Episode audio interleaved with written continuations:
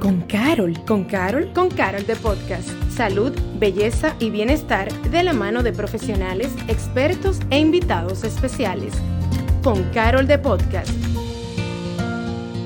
Hola y bienvenidos a un nuevo episodio de Con Carol de Podcast. Yo soy su host Paloma Rodríguez y señores, estamos en el 2024. Yo sé que una de las grandes metas que todos pusimos en nuestro mapita de sueño, lo que tú hagas, tu listado de, de metas y demás, está organizarnos financieramente.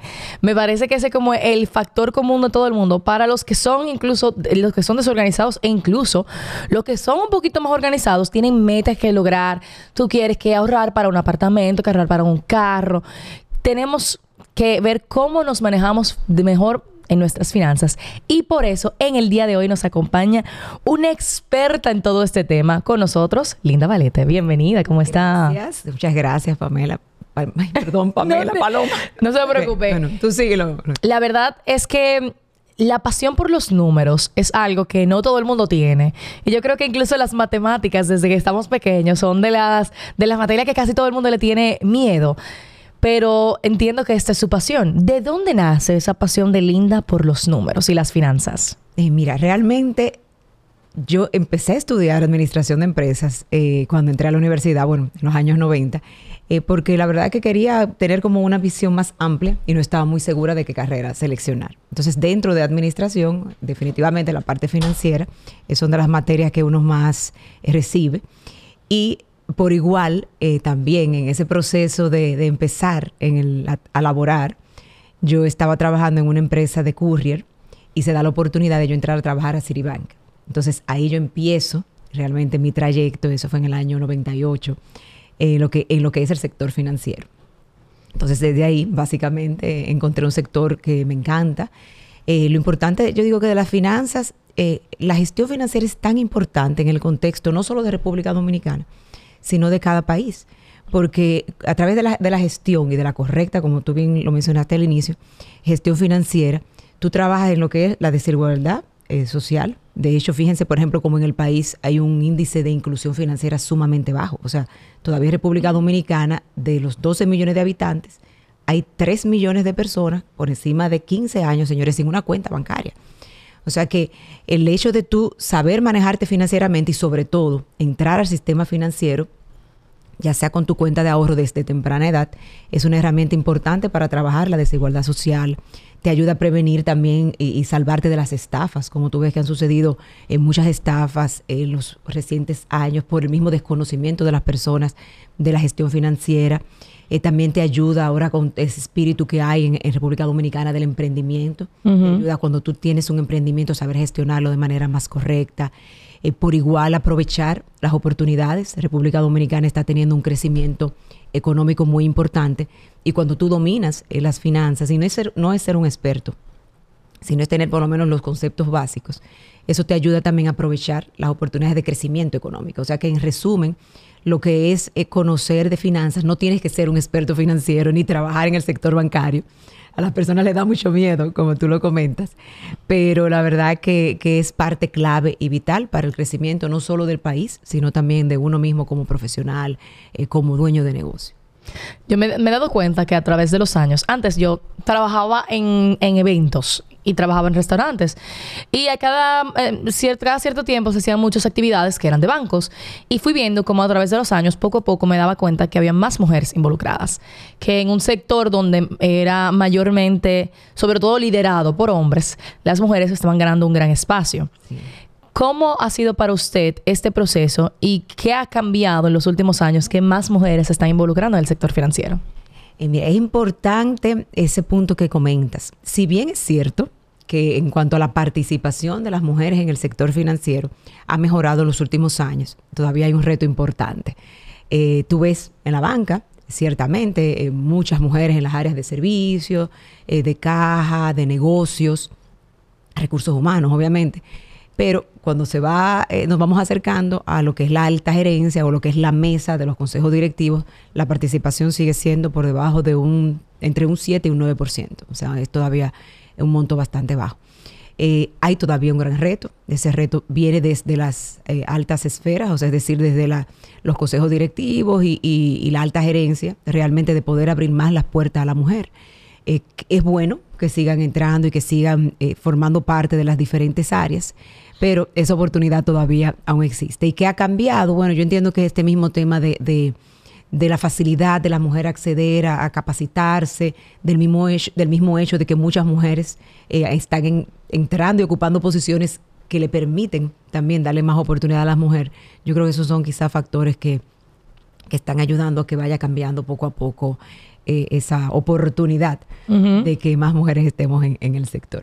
Yo sé que muchas personas que nos están escuchando, obviamente van a querer esos consejos eh, de cómo organizarme, qué puedo hacer. Sin embargo, creo que voy a aprovechar la conversación para irnos un poco, para entender ¿Por qué en República Dominicana existe esta, no sé si se le diría desigualdad financiera? ¿Por qué la inclusión financiera ha sido un reto? ¿Por qué hay tantos jóvenes que no tienen cuentas bancarias? ¿Por qué regularmente eh, las tarjetas de crédito, la, mayoría de, las personas yo sé que las explota y no, y no las entiende? ¿Qué es lo que falta a nivel, sea comunicacional, sea de educación o de cultura, para poder mejorar esto? Tú has estado con la palabra clave. Entiendo que definitivamente lo primordial es la educación financiera. La educación financiera te va a ayudar de por sí a cambiar el efecto cultural. Entonces, eh, la educación financiera tiene que venir desde temprana edad, o sea, tiene que ser parte, eh, y siempre lo comento, del pensum escolar. Eh, en las casas también nosotros tenemos que, los, los mismos padres, ver la forma de guiar y educar a nuestros hijos y este es un trabajo no solo del sector financiero, del sector educativo, de realmente de, todos. O sea, en la parte de, la educación financiera desde temprana edad, insisto, eh, de ayudar a fomentar el ahorro en los jóvenes, es clave para poder trabajar todas esas, esas necesidades de inclusión que van a ayudar a que realmente eh, la persona pueda lograr sus metas eh, rápidamente, ¿no? Y de hecho, ahí quiero aprovechar y, y mencionarte que es interesante como en el año 2019 la Superintendencia de Bancos y el Banco Central eh, lanzó una estrategia nacional de inclusión financiera. Ellos hicieron una encuesta nacional de inclusión donde salieron esos datos que, previamente te mencioné. Y en esa estrategia nacional de inclusión financiera les invita a los bancos y por igual al, sector empresarial a que realicen iniciativas tanto de educación como también de darle apertura eh, a, las cuentas, o sea, más, más acceso a, a las personas a sus cuentas. Eh, yo pertenezco ahora mismo al Banco de Reservas y en el Banco de Reservas hay una iniciativa que se llama un programa Bancarizar es Patria, que tiene el objetivo de incluir financieramente a más de un millón de dominicanos, eh, dotándolos de una cuenta bancaria. Eso quiere decir que hay un producto financiero, tanto la cuenta digital como la cuenta básica, que es sumamente simplificado, solamente con un teléfono y los datos básicos de tu cédula puedes acceder a tu cuenta.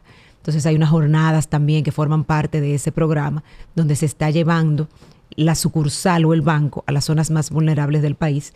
Y ahí la verdad que la primera jornada fue en Villajuana, asistieron más de 2.000 personas y, fue un éxito. Eh, este fin de semana hay una en Sabana Perdida y así se va a ir llevando a las diferentes localidades. O sea que esa iniciativa debería ser copiada realmente por más entidades financieras y sobre todo por el sector también empresarial. Pero es interesante porque acabamos de ver como los dos, las dos caras de la moneda, es decir, la, tanto faltaba o hace falta todavía una educación desde temprana edad, la, la, cultura dominicana en general, porque creo que eh, a nivel cultural he escuchado en otros países donde tal vez los americanos tienen un poquito más ese concepto de lo que es el ahorro. Mucha gente dice que son por los ingresos, pero yo entiendo, según lo poco que conozco a nivel financiero de las personas, de finanzas personales, es que si usted no sabe gastar, no importa que gane mucho o gane poco, siempre vas a tener un problema. Y eso, y eso me parece que es real. Pero entonces también hablamos de una limitante dentro del mismo sector financiero que lo hacía muy complejo, como muy complicado para las personas. Entonces eso es algo que ya está empezando a cambiar. Correcto. Para poder hacerlo más accesible. Más accesible. De hecho, como te comenté, con esas iniciativas y esas cuentas eh, que se llaman cuentas inclusivas, algunos lo llaman cuenta básica, eh, son productos más simples, o sea, que no tienen menos requisitos, ¿verdad? Para que la persona pueda acceder al sistema financiero. Hay personas que le tienen miedo a los préstamos a las tarjetas de crédito porque entienden que es un gancho. Eso es un gancho que voy a tener porque dice que tengo 50 mil pesos, dice que tengo 100 mil y luego cuando lo gasto resulta que yo también había gastado el efectivo y ahí caigo en un problema. ¿Cómo? ¿Por qué? Está, y dicen, pero si yo tengo una tarjeta de débito, es de mi dinero real y, y no hay problema, yo utilizo eso, ¿para qué tengo que tener una tarjeta de crédito? ¿Por qué es recomendable tener estos tipos de productos de crédito para una persona a largo plazo? Importantísimo para ir creando el crédito, pero tomar en cuenta que el uso correcto Claro. es clave. Y la tarjeta de crédito, si tú sabes usarla correctamente, eh, es una herramienta maravillosa porque puedes, primeramente, acceder a un dinero gratis por un periodo de aproximadamente 28, 45 días, depende si la usas eh, la- luego de que cortó, por ejemplo, la tarjeta. Sin financiamiento, accedes a un dinero, puedes aprovechar los cashback y las promociones que te dan las diferentes entidades financieras. O sea que yo entiendo que todo tiene que ver con la educación, con un muy buen presupuesto, porque también uno está gastando un dinero, señores, que no es de uno, o sea, un dinero que hay que pagar. Entonces, eh, lo importante es saber usarlas, tener un presupuesto, saber como tú bien dices, o sea, pero ¿por qué no uso mejor mi tarjeta de débito? Eso es una forma también correcta, pero si te pones un control presupuestario adecuado que dices, no, mira, mis gastos eh, para transar con la tarjeta y cubrir estos, estos gas, estas, eh, estos compromisos son hasta 20 mil pesos mensuales, hasta 30 mil, ya tú sabes que hasta ahí es que vas a llegar para poder hacer el pago completo y no tener que incurrir en el pago de los intereses, que es lo que realmente eh, te hace muchísimo más difícil luego y te puede ir convirtiendo en una bola de nieve ese compromiso. Metas financieras. ¿Qué son y cómo yo puedo determinar cuáles son las mías? Eh, Mira, a mí me, me encanta cuando se habla de, de, de tener un, un presupuesto o cómo eh, realmente tener una muy buena práctica financiera. Yo le digo, mira, hay un método interesantísimo eh, que para hacértelo más simple, que es el método PASIO. PASIO y al final le voy a añadir dos ingredientes. Eh, la P es de presupuesto, o sea, de planificación.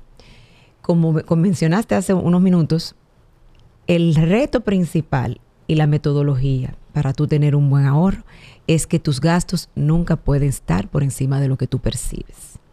Eso es clave. Entonces, tener un muy buen presupuesto es importantísimo para tú tener una muy buena organización, me- para tú tener tu meta financiera.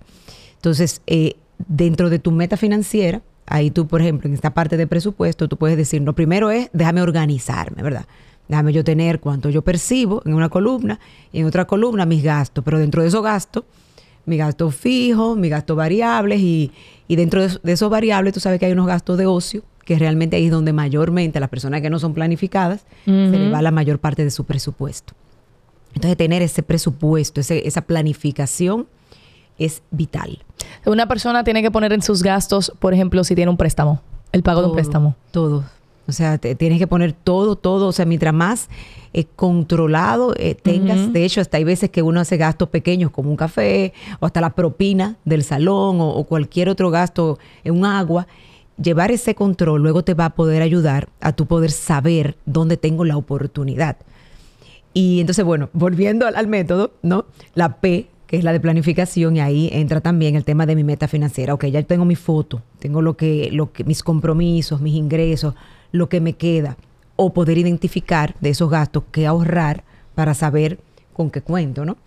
Entonces, eh, ¿qué yo quiero lograr? Como tú bien dices, yo quisiera lograr eh, comprarme este año el inicial de un apartamento o poner el monto, qué sé yo, X para poder hacer un emprendimiento o para poder comprarme un vehículo. Entonces, eh, tú poder primero necesitas saber tu, tu análisis, ¿no? O sea, cuál, cuál es mi posición para yo saber cuál es mi meta financiera. Entonces, eh, la siguiente letra, que es la A, luego de la, de la P de presupuesto y planificación, es el ahorro. Entonces, hay mucha metodología para el ahorro.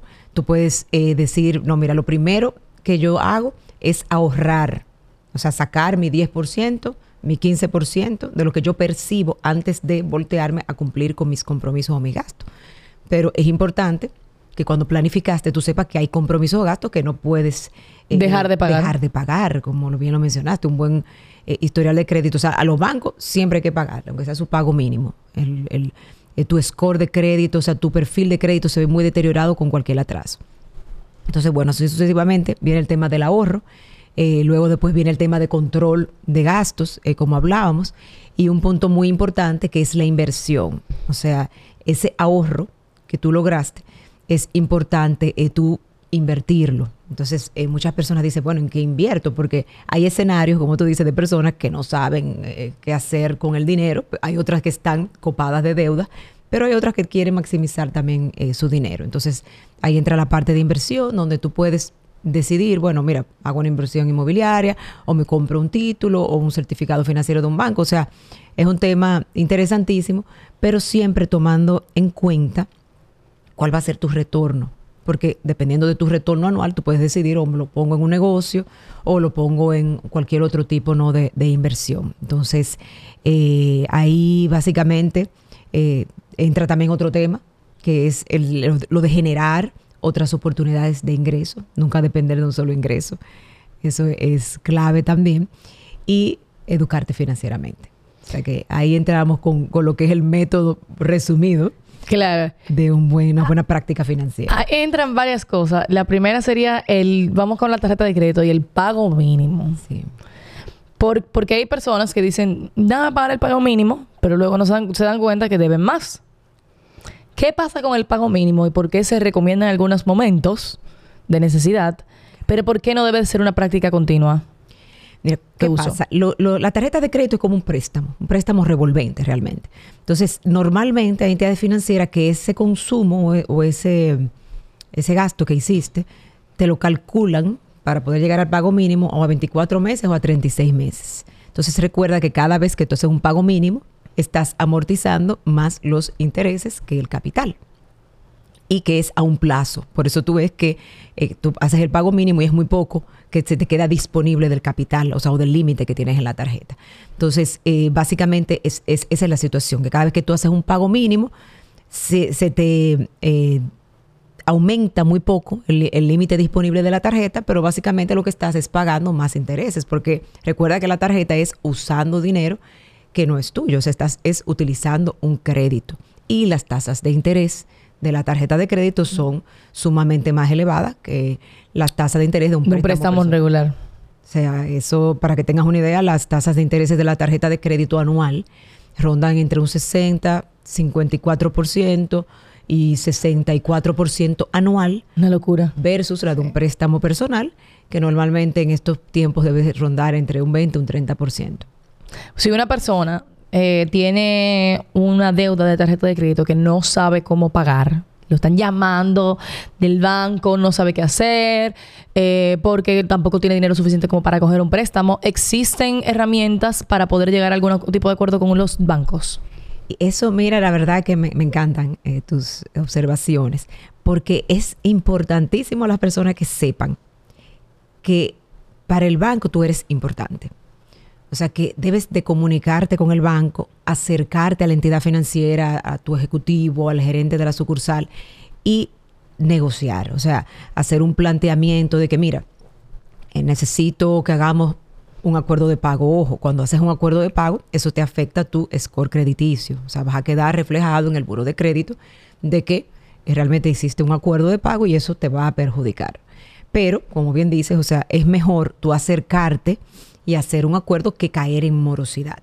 Por igual hay muchas otras opciones, como es la consolidación de deudas, o sea, eh, que puede ser una forma de tú agrupar tus deudas, reducir tu carga mensual y tener una cuota realmente mucho más cómoda y no quedar mal en los demás compromisos. O sea, hay muchas vías que puedes eh, llevar a cabo, pero tienes que saber que no, no le tengas miedo al banco. O sea, acércate a tu asesor financiero porque el banco quiere que tú seas un cliente con un buen comportamiento de pago.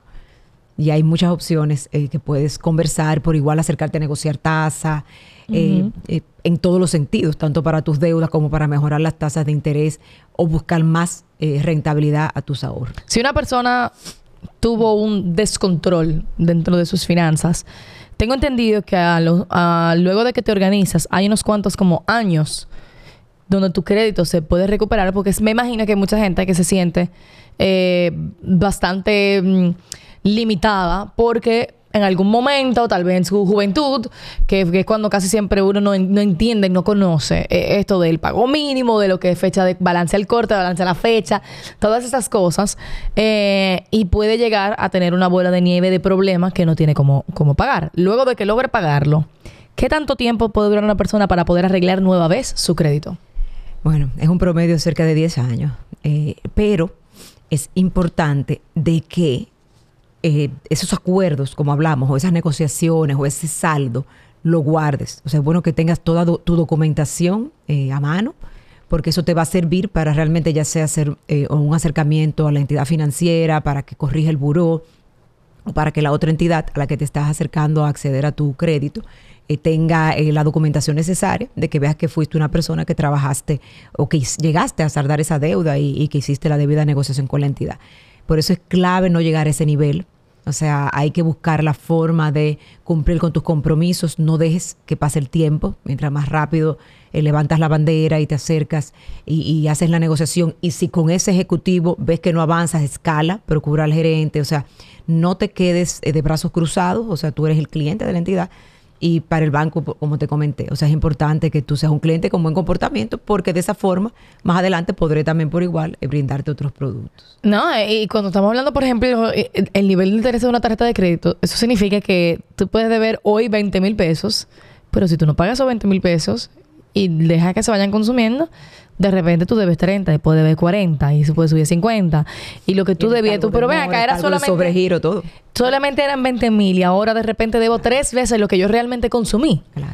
Y, y- y puede considerarse hasta como injusto, pero esas son, la- esas son como las reglas del juego que tienes que saber jugar. Totalmente. Educarte, eh, clave financieramente, hacer tu presupuesto. Señores, es muy simple, no le tengas miedo. Siéntate, haz tu control y nunca te pases del monto que tienes, porque a veces y, y las mujeres tendemos mayormente, ¿no? Claro. A tener el, me tema "Ay, que una merezco, oferta, es que yo me lo merezco. Pero asegurarte de que eh, vas a tener una forma de, de cubrirlo y saber que si te financias, el costo que eso va a implicar en esa compra que terminó no siendo una oportunidad. Te conoces el término girl math. No, no, no, cuéntame. No.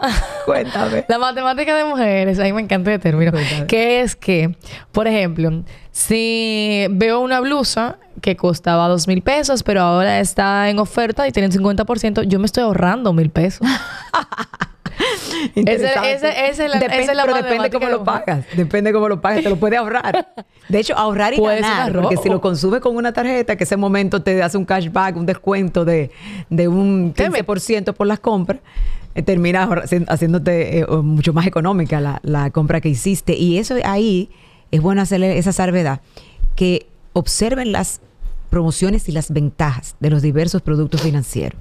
Que yo siento que hay muchas más ahora que Muchísimas antes. más. O sea, importante que identifiques, por ejemplo, eh, de repente te llegó una oferta, tienes dos productos financieros y de una entidad financiera te llegó una oferta de que eh, paga las compras este mes de fecha tal a fecha tal, eh, tienes un descuento eh, para las compras de supermercado. Dime, ese es tu momento, aunque tengas que hacer tu compra un poquito antes. Claro, mientras, vuelvo, insisto, mientras veas la forma de que no sea parte de un financiamiento que vayas a incurrir. Y así ya tú vas aprovechando eh, esas oportunidades que te economizan bastante. La gente de financiera ha sido muy inteligente, por ejemplo, con el pago de los colegios. Aprovechan las fechas donde son los pagos de los colegios y de repente tú puedes percibir hasta ahorros de 15 mil y 10 mil pesos en la matrícula de, de- de tu hijo cuando haces el pago en- y aprovechando esas promociones de, de esas entidades financieras. Tú sabes que algo que me, me pregunto bastante, y es sobre todo cuando se es un emprendedor, ya- yéndonos en el caso de los emprendedores, eh, muchos negocios obviamente necesitan incurrir en préstamos para hacer, sea hacer las compras, sea invertir en un espacio físico y, y demás. ¿Qué tanto, o sea, cómo, cómo una persona sabe qué tanto puede endeudarse? y qué tanto es, eh, eh, porque me he dado cuenta que hay una diferencia, y eso lo estoy aprendiendo ahora. Lo que son tu capacidad de deuda como préstamo personal, luego lo que puede ser un préstamo de carro o un préstamo eh, de casa o un préstamo empresarial. Sí. Y luego está lo que se llama línea de crédito. Sí. Son muchos productos que tal vez una persona, algún emprendedor desconoce y lo único que conoce son la tarjeta de crédito y el préstamo personal. Sí, es importantísimo porque en el tema de emprendimiento, muchos de los emprendimientos por eso no llegan a los 18 meses ni siquiera de, de- de existencia. Y la parte financiera, yo entiendo que la parte de la gestión financiera de ese emprendimiento o, o no tener un plan de negocio debidamente claro son de los principales errores que comete el emprendedor. Lo más claro es cuando tú haces tu emprendimiento, tú saber, ok, cuánto voy a invertir y cuál es mi flujo de efectivo o mi cash flow ¿verdad? esperado. Entonces, dependiendo de ese flujo de efectivo, es que tú vas a saber si puedo entrar en una deuda X y que esa deuda X, cuál es el compromiso obviamente mensual. Entonces, porque recuérdate que esa deuda hay que mantenerla al día. Entonces, todo va a depender de qué tanto tu negocio, tú proyectas realmente tener de flujo o cuánto tienes eh, guardado, ¿verdad? Guardado, me explico, como eh, inversión eh, inicial. Como bien lo dices, ya sea para la apertura, o sea, para la inversión de montarlo, de crearlo, como para que esté operando. Yo te diría que mínimo deberías de tener estimado como un flujo de quizás unos seis meses para tú saber de que, mira, yo tengo eh, este monto de inversión, me va a cubrir la operación por seis meses hasta que mi mismo emprendimiento la vaya, la vaya generando. Hay mucha oferta de productos, como lo mencionaste. Eh, están los préstamos PYME, que diversas entidades financieras por igual eh, te dan muchas ventajas y, te hacen el acompañamiento. Hay préstamos para emprendedores, hay líneas de crédito. A mí me gustan mucho las líneas de crédito porque... ¿Qué es una línea de eh, crédito? la línea de crédito es un monto que se te aprueba en base a tu capacidad de pago, eh, donde tú puedes accederla en el momento que tú lo requieras. Eh, normalmente tienes, claro, el plazo de pago entre 12 a 24 meses, pero lo bueno de eso es que tú tienes el monto aprobado, pero no accedes a todo el dinero de una vez, como en un préstamo personal, que, que te hacen un desembolso y tienes que pagar eh, la cuota por ese monto completo. Las líneas de crédito son muy buenas cuando tú estás, por ejemplo, emprendiendo, porque tienes el límite, pero únicamente pagas interés por el monto que vas eh, utilizando. Y es revolvente, digamos que se comporta como una tarjeta de crédito a una tasa más noble, que te ayuda a tú tener un capital eh, de trabajo más, más eh, económico y a su vez más asequible dependiendo de eh, las necesidades del negocio en cada momento. Una persona puede tener buen crédito con muchas deudas. Claro, absolutamente. Tu comportamiento de pago. Eso es lo que lo determina. comportamiento de pago es clave, es lo que determina. Nosotros en, en, la banca hablamos mucho, bueno, desde hace muchos años, lo que es la C de carácter. Entonces, C de carácter o C de crédito, son tres C, ¿verdad? Entonces, eh, es clave. Pero de tres C, C de carácter, crédito. Crédito y cash. Ah, y cash. De, tu liquidez, ¿no? entonces, eh, es importantísimo eh, tu comportamiento de pago. O sea, no importa la cantidad de deudas que tengas. Y claro, obviamente, la parte de que demuestres la debida liquidez para poder tomar el compromiso y cubrirlo. 2024, la meta de, muchas personas dentro de su listado es quiero lograr, quiero o comprar un carro, quiero comprar una casa, quiero irme de viaje, quiero hacer muchas cosas y todo esto. La verdad, lamentablemente dependemos demasiado, nuestra estabilidad de vida depende mucho de nuestra, de nuestra estabilidad financiera e incluso nuestras relaciones pueden depender de eso, aunque uno crea que no. Claro que sí, para, para, para tú poder cubrir incluso lo básico de tu vida. ¿Cuáles son esos, digamos a decir, esos tres hacks o esas tres pilares que dice, tienes que tomar esto en cuenta para que puedas lograr tus objetivos en este año? Mira, qué bueno que habla sobre la salud y el estrés financiero. Ay, el estrés financiero que ser. Es realmente puede causar depresión, ansiedad, insomnio, eh, afectar muchísimo la vida de, de una persona. Por eso es tan importante la gestión correcta de las finanzas. Y consejos, los consejos básicos es presupuesto o planificación. Clave, porque si no sabes dónde estás parado, no sabes ni siquiera a dónde vas a llegar, ni cómo vas a llegar. Entonces, es esa foto, ese autoanálisis, es, es simple, ahí ustedes pueden buscar en las redes, en YouTube, o sea, hay muchísimas formas de educarte o ah, eh, buscarte un asesor realmente financiero para que tanto en lo personal como en lo de tu eh, negocio te guíe y te dé esa, esa, ese apoyo, esa guía de cómo elaborar tu presupuesto. Entonces ya cuando tienes esa foto, y esa eh, plantilla, vamos a decirlo así, ¿no? De control financiero. El segundo consejo es crear tu ahorro o tu fondo de emergencia. Tienes que tener el mínimo ocho meses, o sea, de salvaguardar eh, lo que son tus compromisos fijos y, algo más de colchón, ¿no? O sea, es clave tú tener ese fondo de emergencia o fondo de ahorro. Y el otro, invertir. O sea, eso sería eh, las tres claves, ¿no? O sea, presupuesto, ahorro y buscar la forma de invertir o, mejor dicho, sacarle más rendimiento a tu dinero. Mis ahorros pueden estar invertidos. Mi fondo de emergencia, por ejemplo. Claro, eso, eso es lo correcto. O sea, que le saques la, la debida rentabilidad y no dejarlos en una cuenta que no te pague eh, ni un 1% de interés. Entonces, para eso hay muchas opciones en el mercado. Eh, puedes tener, a mí me gusta mucho siempre hablarle de reinvertir. O sea, si en caso que te vayas por un certificado que sea reinvertido, eso quiere decir que los mismos intereses van generando intereses. Eh, también hay, hay, muchos títulos, ofertas en el mercado de valores, eh, hay fondos de inversión, hay realmente una gama de, de, de, todo lo que, lo que puedas acceder. El mercado, la verdad que ha ido avanzando mucho, el mercado dominicano. Y por igual puedes, dependiendo del monto, invertir, ya sea en bienes raíces, obviamente con la debida garantía y seguridad, uh -huh. eh, preferiblemente a través de una entidad financiera. Y la verdad que eh, asesorarte para que la decisión en inversión sea la correcta y también preguntar y hacer tu sondeo, o sea, no irte necesariamente con la primera claro. propuesta de inversión que veas. Tengo una pregunta ñapa. Yo dije que esa era la última, pero tengo una más. ¿Qué recomienda? ¿Ahorrar en pesos o ahorrar en dólares? Todo va a depender de la rentabilidad de, que, que te estén ofreciendo, ¿no? Eh, normalmente. Eso es diciendo que vas a poner tu dinero en algún, en algún lugar de inversión. Exactamente. Entonces, eh, si por ejemplo, tú, muchas personas tienen temor de que si hay, que si se devalúa, que si es más dinero, pero bueno, si se devalúa la, la moneda, no el peso, y de repente tú lo que te están pagando por esos dólares, si tú no vas a usarlos, obviamente, ese, ese dinero, es apenas por debajo de un 3 o por debajo de un 4, mientras en pesos tienes un retorno de un 10 o de un 11 obviamente que te conviene irte en pesos. O sea, que todo va a depender del retorno que puedas tener por cualquiera de las dos monedas, ya sea en pesos o, ya sea en dólares, y por otro lado, también tomando en cuenta lo que sería la devaluación eh, proyectada. Normalmente la devaluación aquí en el país eh, se ha mantenido en los últimos años controlada, ¿no? O sea, aunque en estos días ha variado un poco, pero siempre oscila entre un 5 o un 6%.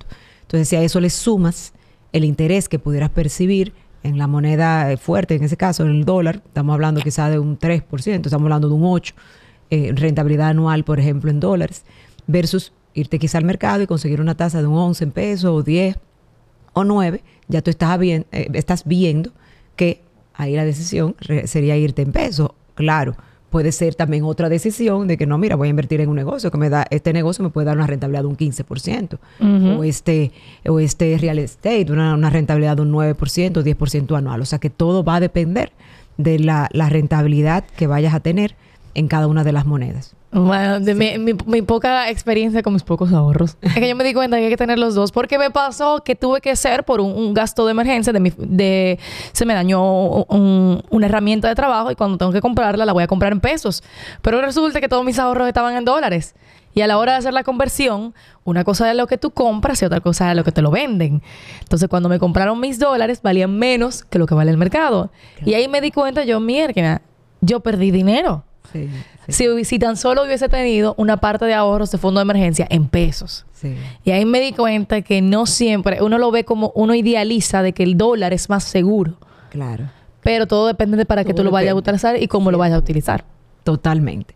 Y, y, qué bueno que haces esa salvedad. Definitivamente también es bueno estar diversificado. O sea, depende del dinero con el que o el objetivo que quieras, si quieres rentabilizarlo más, o sea, porque necesitas el flujo, o si quieres hacer una inversión, pero si estamos hablando así de inversión, definitivamente siempre dos monedas y, y también en activos, o sea, hay un, un por así decirlo, como un pie, o sea, un, bizcocho, ¿no? De, de, de, oportunidades de inversión, dependiendo de tu perfil de inversionista. Pero ya ahí estaríamos entrando en una materia que vamos a requerir más tiempo. No, para, claro, para creo, creo, que ese tema de inversiones deberíamos traerlo eh, en, sí. en, otro momento, porque es súper interesante. Y me encanta que es un tema muy recurrente últimamente, sobre todo a través de las redes sociales, porque hay muchas personas como usted que están ayudándonos a nosotros, los simples mortales, que no entendemos de nada de eso, a aprender un poquito más del sector financiero. Linda, que qué placer tenerla con nosotros. ¿Cómo las personas pueden seguirla a través de las redes sociales? Ay, muchas gracias. Estoy en las redes sociales como Linda Valete. Eh, por igual, como bien mencionas, eh, comparto lo que son eh, tips financieros y tengo el servicio también de asesoría financiera para empresas y profesionales. O sea que estoy ahí en las redes, me pueden contactar, me pueden seguir y, y con, bueno, comunicarse conmigo para cualquier consulta por igual. Ya saben, señores, aquí todo el mundo vamos, vamos a ahorrar este año. Va a ser el año de la Así es. prosperidad para todos. Porque yo creo en la manifestación y lo acabo de manifestar. Y lo decreté para ti, para mí, para todos. Amén. Amén, amén. Gracias, Linda, por compartir con nosotros. Y gracias a ti por siempre sintonizarnos. Recuerda que estamos en YouTube, donde nos puedes ver en video. También estamos en plata- plataformas de Spotify. Puedes encontrarnos en Instagram como Farmacia Carol. Pero también tenemos TikTok, donde nos puedes ver como con Carol de Podcast. Y nada, yo soy Paloma Rodríguez y nos vemos en un próximo episodio de Con Carol de Podcast. Chao, chao. Gracias por acompañarnos a Con Carol de Podcast. Nos escuchamos en un próximo episodio.